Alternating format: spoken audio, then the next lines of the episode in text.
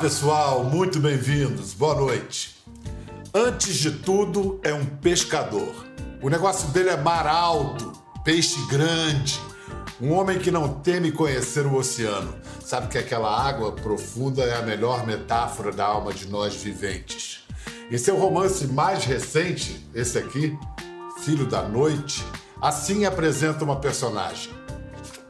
Faltava-lhe inteligência, sobravam-lhe oceanos. Navegador de vidas alheias, é um artista mergulhador, imerso em poesia. Poeta, escreve e publica sem parar. Desde 99 já são 10 livros. Mas na superfície visível dos palcos e da TV, sua face famosa e reverenciada é a de ator, um de nossos maiores. Atenção! Soou o terceiro sinal. Entra em cena o grande Antônio Calone. Ô, oh, Biel, meu Deus. Biel, depois dessa abertura, você sabe que eu sou seu fã. Agora, ah, depois dessa sei. abertura, vamos deixar só a abertura e tá bom. Pô, depois dessa, Biel. Oh, meu querido amigo, oh, meu querido. Isso, isso, é pouco. É... Você é um homem que também, como eu, vive das palavras e, e é um, é um consente se deixar escravizar pelas palavras, mas principalmente, é como eu disse, você é um pescador. Você faz pesca, mas não é qualquer gênero, pesca oceânica. Eu quero assim, é. descreva a cena, a sequência. Bial, é uma coisa inacreditável, porque você chega em alto mar, cara, você não vê nada, você só vê uma qualidade de azul que não dá para explicar, não dá para fotografar e não dá para filmar. Tem que estar lá. O ato de pescar é sensacional, né, Bial? O ato de pescar é, é, é ancestral. É uma, e, é uma luta... e tem outra coisa que eu quero deixar claro para as pessoas. Vamos parar de falar que pescador é mentiroso. O pescador é um esteta. Eu vou te explicar por quê. Um peixe não pode pesar 5 quilos, é, 240. Não, pesa 10 quilos, entendeu? Então é uma questão estética. Agora, outra coisa, Bial, que legal, é legal até falar disso da pescaria, até alertar para o público que a pescaria tem algumas regras, porque a gente está num momento tão, é, tão é, intenso é, em termos de meio ambiente que os pescadores, os que são pescadores de verdade, por exemplo, quando eu vou para o Mato Grosso ou para Roraima, como eu já fui pescar em rio e acampar no meio do mato, é, é uma regra você pescar e soltar. Principalmente nos rios, a gente pratica muito pesca e solte. É evidente que a gente pega um ou dois peixes para comer no dia. A grande maioria dos peixes volta para a água, porque isso é, é uma consciência que todo mundo tem que ter. E, e, e tem a ver porque a gente está vendo o que está acontecendo com o meio ambiente e a gente tem que tomar cuidado em relação a isso em todos os sentidos, até na água que você gasta em casa, enfim. É só um complemento aí para. Legal, importante. Olha, este ano, Antônio Calone lançou esse romance, um romance poderoso, que tem, aliás, o olhar provocador do autor ali na capa, chamando o, chamando o, o leitor para a briga como se fosse um peixão. E, e, o lançamento de O Filho da Noite coincidiu com a chegada da, da peste, né? E talvez por isso o livro ainda não tenha tido o devido reconhecimento. Em Filho da Noite, no meio da narrativa, um poema traz o seguinte primor de verso: Os homens que pegam peixes perdem a pele para o sol. O Geraldo Carneiro, que faz a linda apresentação do livro na, na orelha, ele fala de Clarice Lispector, fala de Guimarães Rosa, mas fala que nesse livro entrou uma coisa aí, um elemento Edgar Allan Poe. Você se reconhece nessa interpretação do Geraldinho? Ah, o Edgar Allan Poe tem tudo a ver. Tem tudo a ver porque é uma chance que a gente tem de elaborar, através da arte, os nossos fantasmas. Né? Isso é, é muito bacana, é muito saudável, inclusive. A arte faz um bem danado à saúde para quem faz e para quem consome. Né? Eu pego os meus fantasmas, elaboro eles, coloco eles fora de mim, eles ficam com começo, meio e fim, e eu resolvo, entre aspas, o problema. De fato, é, tem um. essa atmosfera quase gótica, né? dark, pesada no, no, livro, mas que tem muito a ver com o momento dark e pesado que o mundo atravessa. Então, quais são os pontos de contato entre os fantasmas no, no, no sótão do, do, escritor e o diabo na rua, aí no meio do redemoinho? Ah, eu acho que a identificação é, é, é a relação é total e inevitável, né? A gente está num momento realmente é, é, muito delicado. Eu não sei por que exatamente a gente entrou nisso. Que coisa curiosa, né? É, é, é um momento de, de, destruição, de intolerância, é, de violência, é, que é uma coisa que assusta, mas vai passar. Vai passar se a gente batalhar, porque não passa sozinho. A gente tem que ficar atento, tem que batalhar por isso. Né? Vamos fazer o seguinte: vamos matar a saudade de um momento que eu prezo demais quando tive a chance de conhecer o trabalho do Calune mais de perto, ao dirigi-lo, ou pelo menos ter essa função nominal no filme Outras Histórias, baseado em Guimarães Rosa. A gente lançou em 99. A literatura nos uniu. Vamos ver a cena que, inclusive, escolheram aí, que é a cena final do filme. Com minha saudade estarei. Com minha saudade estarei.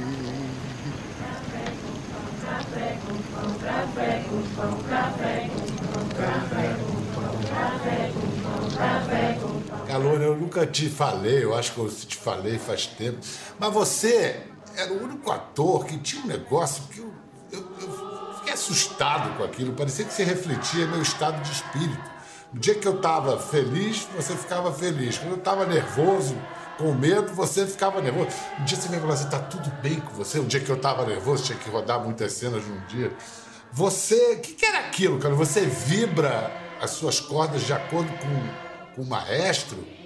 Olha, Biel, falar em maestro, que maestro que você foi, né? Que compreensão absoluta que você tem de Guimarães Rosa. É tão difícil ver alguém como é, você leu bem é, o Guimarães e eu, eu me entreguei nessa loucura toda. Como é, eu confesso para você que sempre foi é, muito fácil para mim é, brincar de faz de conta, porque no final de tudo, Bial, é isso.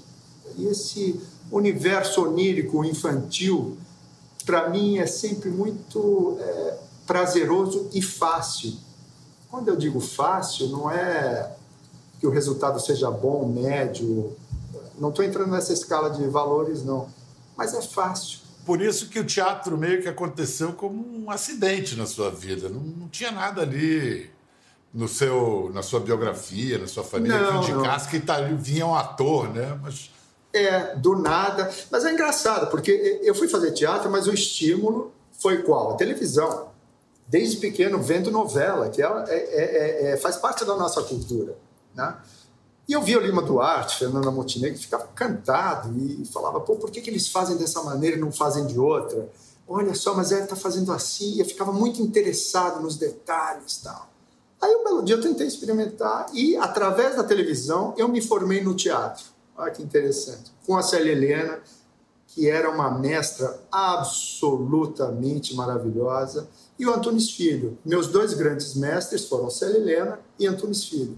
Então eu não tenho do que, do que me queixar, não. Tive grandes é. professores. É. Matéria de mestre você teve bom. Aí você teve a bela é, estreia com, ano, com Anos Dourados, mas eu queria destacar um personagem que até hoje ficou muito associado a você, o personagem Bartolo do, do, Terra Nostra. Primeiro que é curioso que te chamaram para fazer o imigrante italiano sem saber que você era filho de imigrantes italianos. É, sem saber. É, é, qual era a profissão do seu pai mesmo? Você, você falou que ele veio para cá, ele Meu pai, no Brasil, ele trabalhou como mestre de obras. Que ele não pôde se formar na Itália engenheiro por causa da guerra. Uhum. Então ele não, não teve o diploma, teve que vir para o Brasil. E como mestre de obras, ele começou a trabalhar, a construir por conta própria. E, e, qual foi a cena da vida de seus antepassados que foi aproveitada na novela pelo, pelo Benedito Rui Barbosa? Ah, que barato! É uma cena que a gente estava reunido na casa do Benedito, né? que uma figura fantástica. O Benedito ele chora quando ele conta a história, ele se envolve. É muito legal o Benedito. E eu, num intervalo ali, eu falei: Benedito, tem uma história muito bacana que aconteceu com meu pai, com meu tio, né?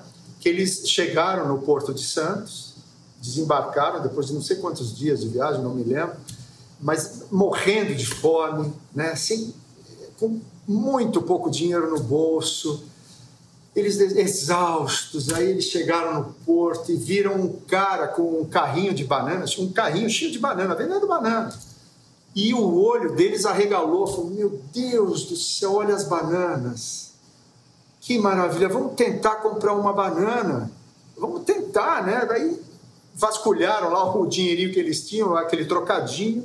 Vamos ver se dá para comprar uma banana com esse dinheiro aqui, vamos tentar. Aí chegaram Porque lá. banana, banana na Europa é um negócio raríssimo fortuna, e caríssimo. Naquela, é, naquela época, é? É, Aí é. chegaram pro cara, tentaram com mímica, né? Falando, dá uma, uma banana tal. Quanto é? Tal.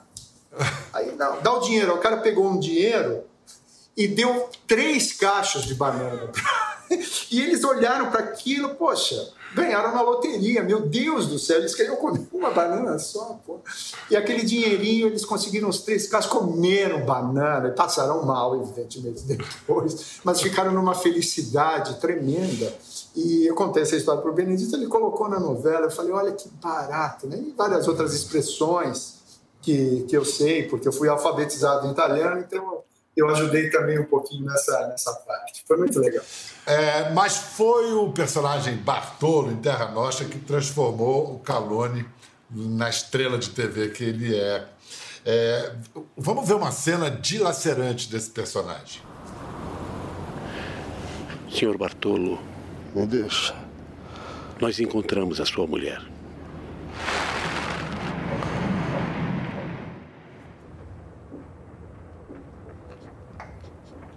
Leonora.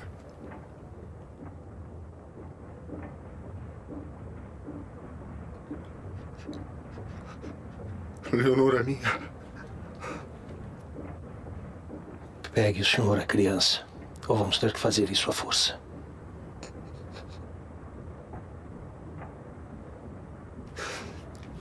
Mi dà nostra figlia. Per Dio, per Dio. Mi dà nostra bambina.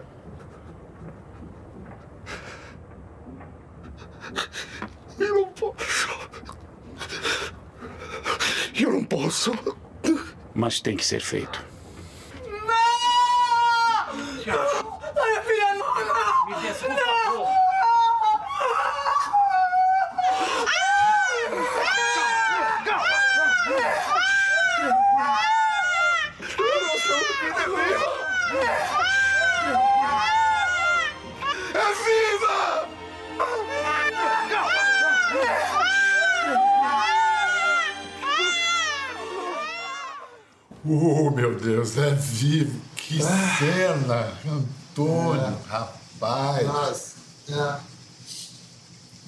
Você, né? de onde você tirou a dor para fazer uma cena dessa? Como é que um ator funciona? boa pergunta. Eu não sei como é que um ator funciona, não. É, é, caramba, é aquilo que a gente estava falando, né?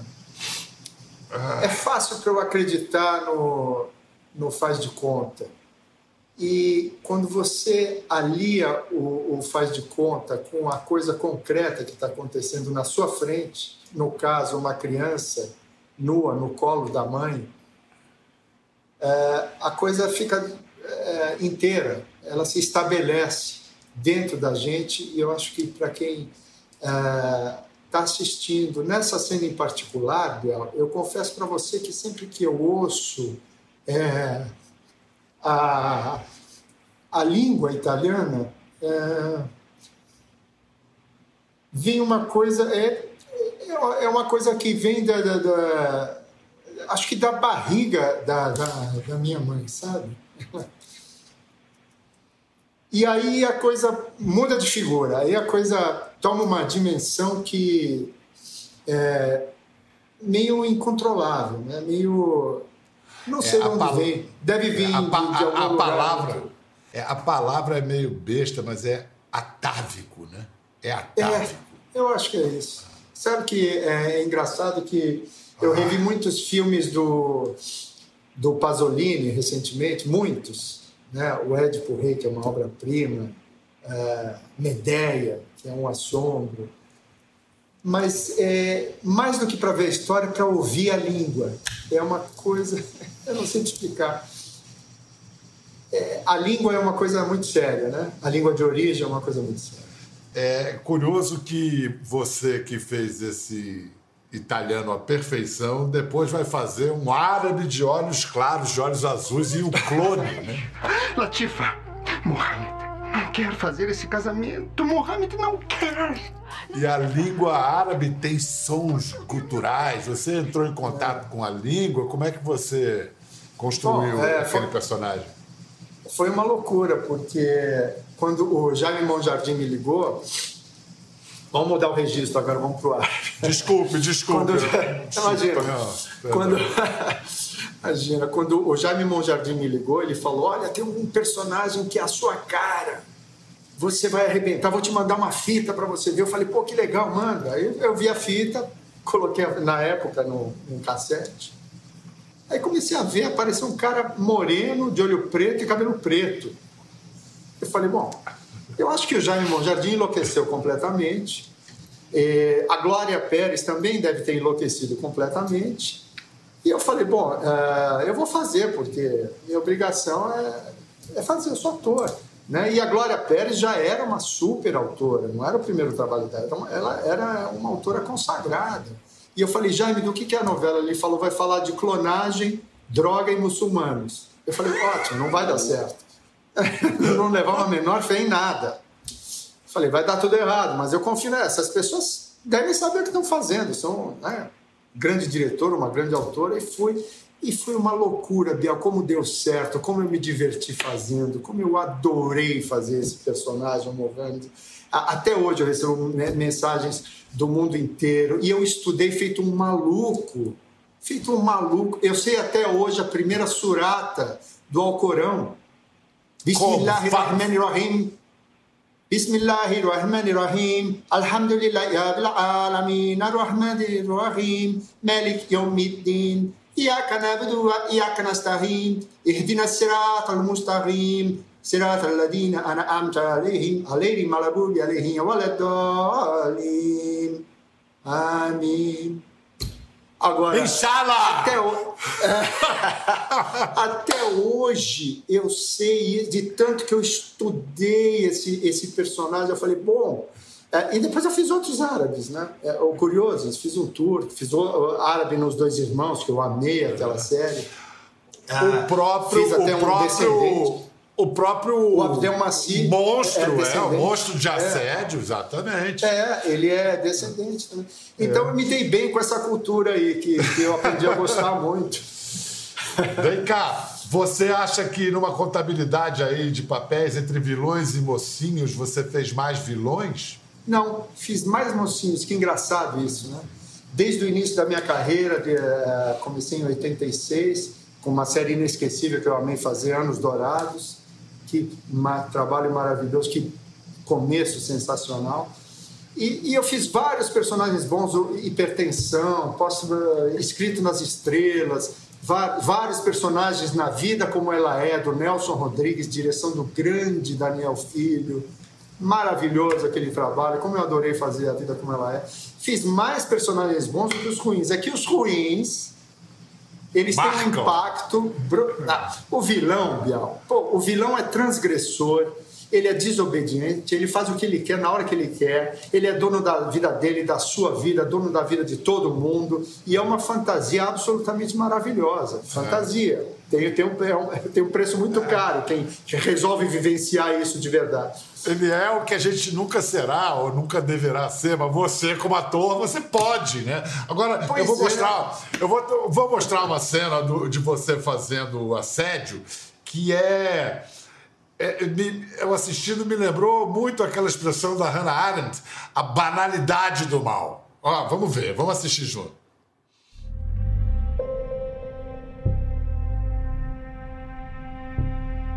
Eu não tô aqui para dizer que eu sou santo.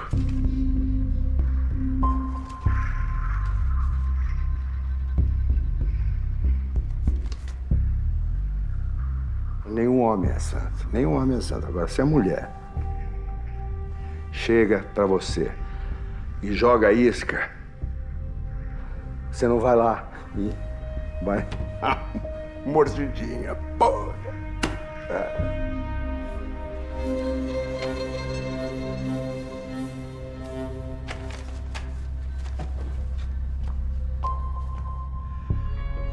Porra, mulher. A gente gosta de mulher.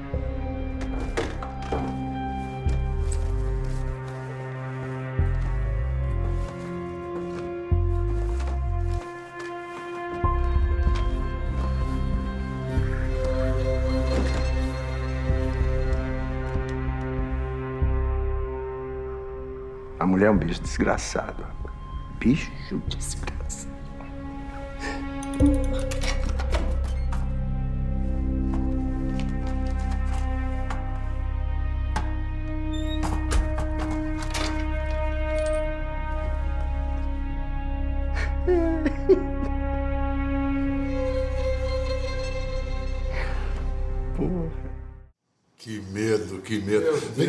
Chegar no, na sua, no seu faz de conta de ator, para chegar à monstruosidade, a monstruosidade de um vilão como esse, de um vilão real, você precisa ir muito fundo na natureza humana ou tá logo ali, Calone? Bial do céu, é, você sabe melhor do que eu que a gente é capaz de tudo, né? A gente é capaz de tudo. É que a gente não gosta muito de admitir isso. Mas a gente é capaz de tudo. Tudo mora dentro da gente, de mim, de você, de quem está assistindo. É, a gente tem muitas gavetas, né? Então, para fazer um personagem desse, eu abro a gavetinha da perversão, abro a gavetinha da libido exacerbada, abro a gavetinha do poder. A gente tem todas as gavetas que a gente quiser. Eu acho que a gente faz as nossas escolhas. Eu posso fazer as minhas escolhas, graças a Deus, eu tenho saúde mental para poder fazer boas escolhas. Né? Agora, tem gente que não tem. Como ator, quando você frequenta esses lugares, é, a volta de lá, como é que se dá? Você volta fácil? Com, pessoalmente, como é que é voltar desse meu total- da loucura do.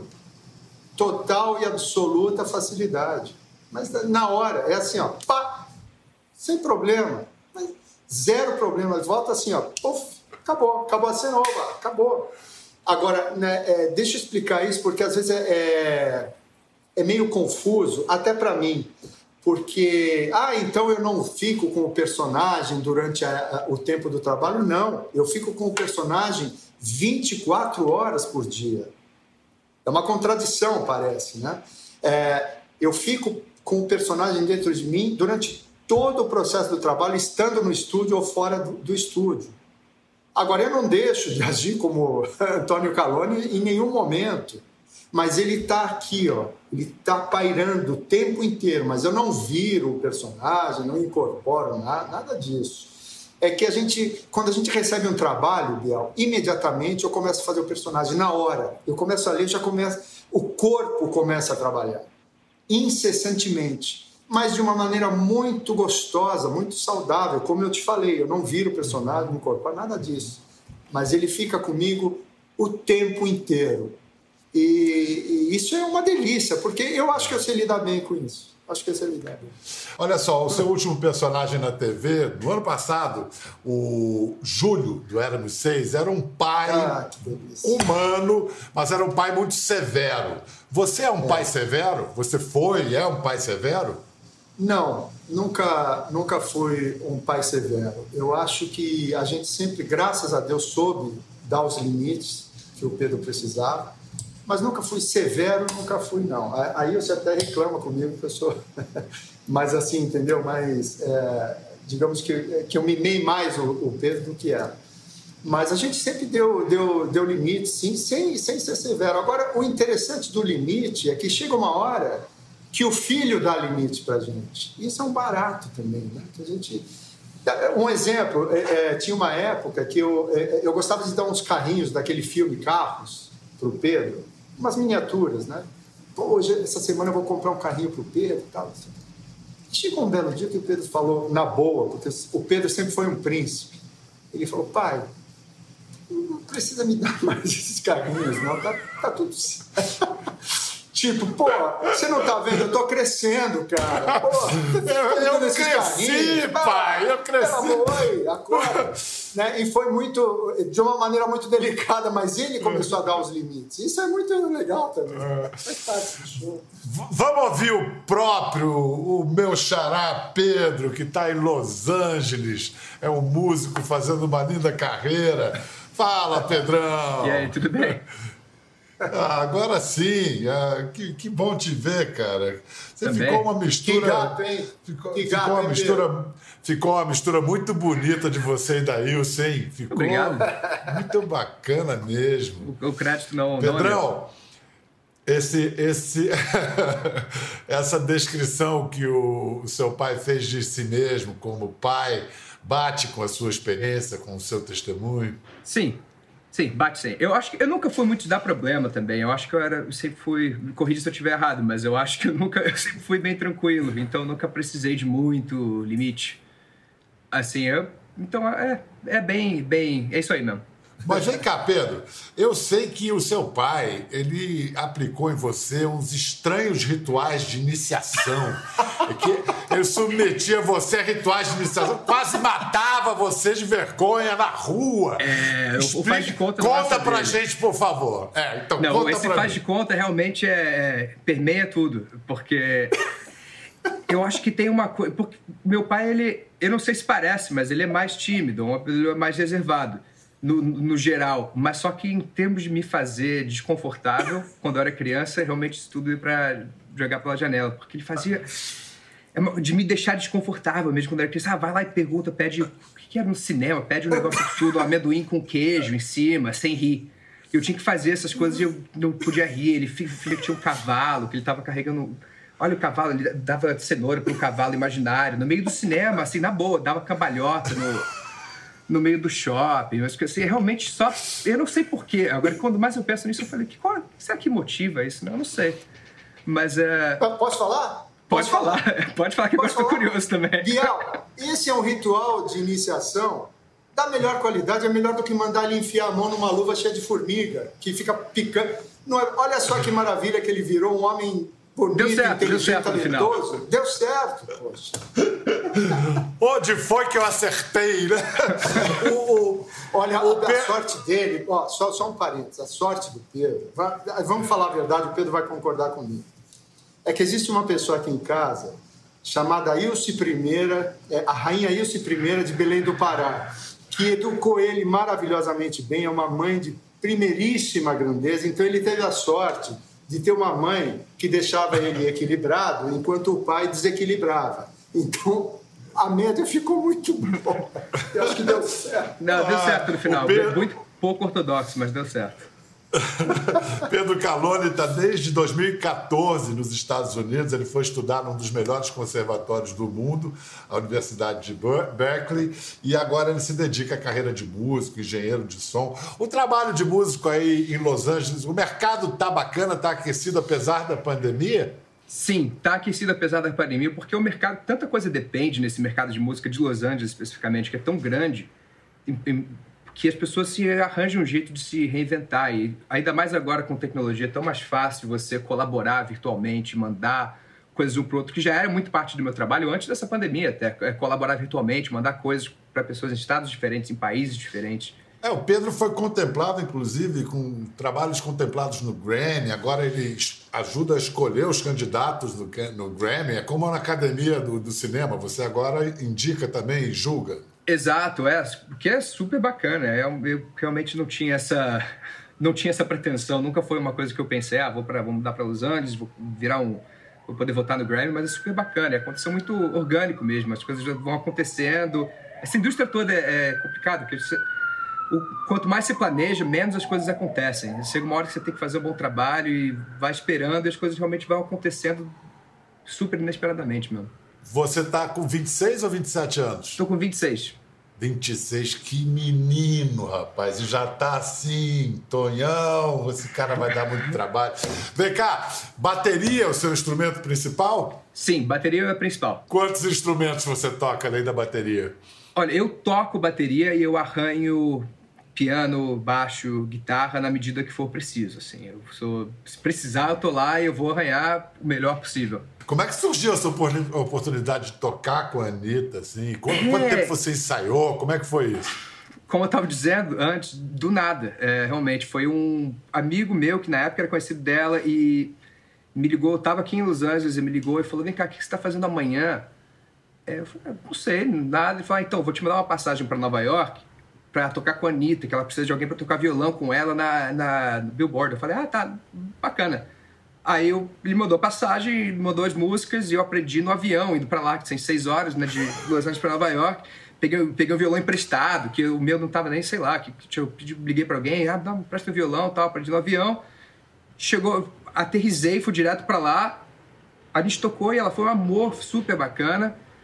E foi isso. E no dia seguinte eu voltei pra cá. Mas realmente, do nada, foi super bacana. A gente acabou tocando depois, umas outras vezes, mas enfim, foi, foi isso aí. Você fez como seu pai, você fez de conta que. Fiz de conta que estava tudo certo, que eu sabia, que eu estava tranquilo. É isso aí. Isso aí.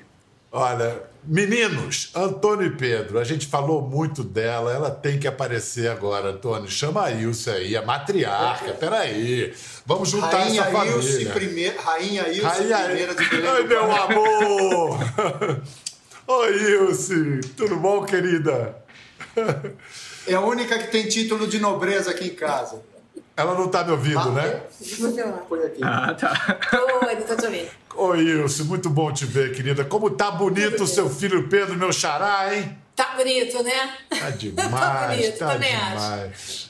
Vem cá, vocês já estão planejando o reencontro aí para quando for possível? Estão tramando alguma coisa? Porque a saudade deve estar muito grande. Imensa. Eu vim de, eu vim de Los Angeles é, uma semana antes da quarentena, em março. E vocês já não verão mais um ano, né? Deixa eu é, eu tudo. É. Não sei como é que vai ser, não sei. Pedrão, o que, que você quer fazer quando puder fazer? Eu, a primeira chance que eu conseguir voltar pro Brasil com segurança, tudo certo, eu vou na hora, claro. Mas é, agora é realmente complicado, né? Não, não faço ideia de quando vai dar pra, pra rolar. Mas por enquanto é bastante FaceTime, bastante ligação.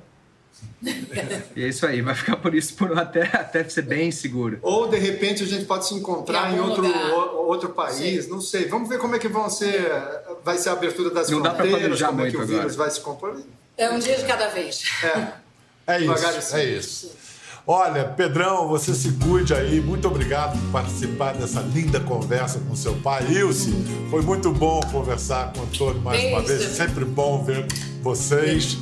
Tudo de bom, gente. Cuidem-se. Obrigado. Vai passar. Vamos adiante. Vai, Obrigado. vai passar. Obrigado. Até. Tchau, tchau. Até. Ficou curioso para ver as imagens do programa? É só entrar na página do Conversa no Globoplay. Tá tudo lá. Até a próxima.